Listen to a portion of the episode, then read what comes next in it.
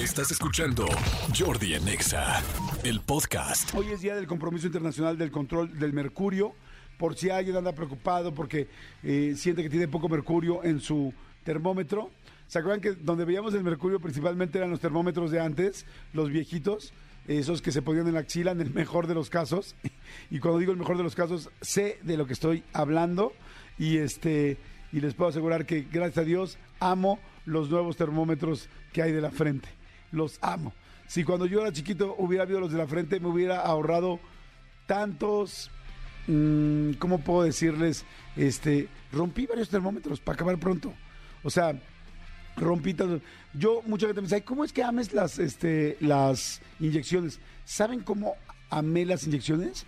En el momento en que a mis siete años conocí los supositorios verdaderamente cuando dije, no manches, híjoles, no, no, el supositorio sí de repente es demasiado, ¿no?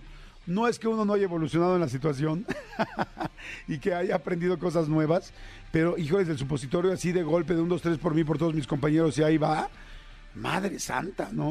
O sea, yo me acuerdo que de chavito sentía tremendo los supositorios. Y el termómetro, si en algún momento te lo llegaban a poner en esta zona rectal, querías morirte. Yo sí les puedo decir que yo llegué a romper dos o tres este, termómetros hasta que ya dije, no, no, yo solo en la axila, por favor. Pero es que de chiquito, luego cuando estás chiquito, la axila te mueves mucho, el niño no, pues no lo hace tan bien, ¿no? Pero bueno, ahora por eso cuando llevo a mi perrito al, al veterinario digo, mi vida, pobrecito, sé lo que se siente.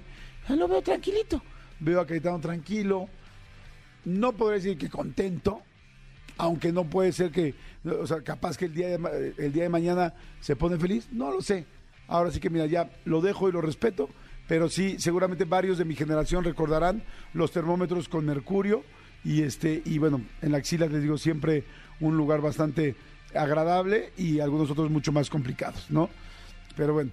Escúchanos en vivo de lunes a viernes a las 10 de la mañana en Exa FM 104.9.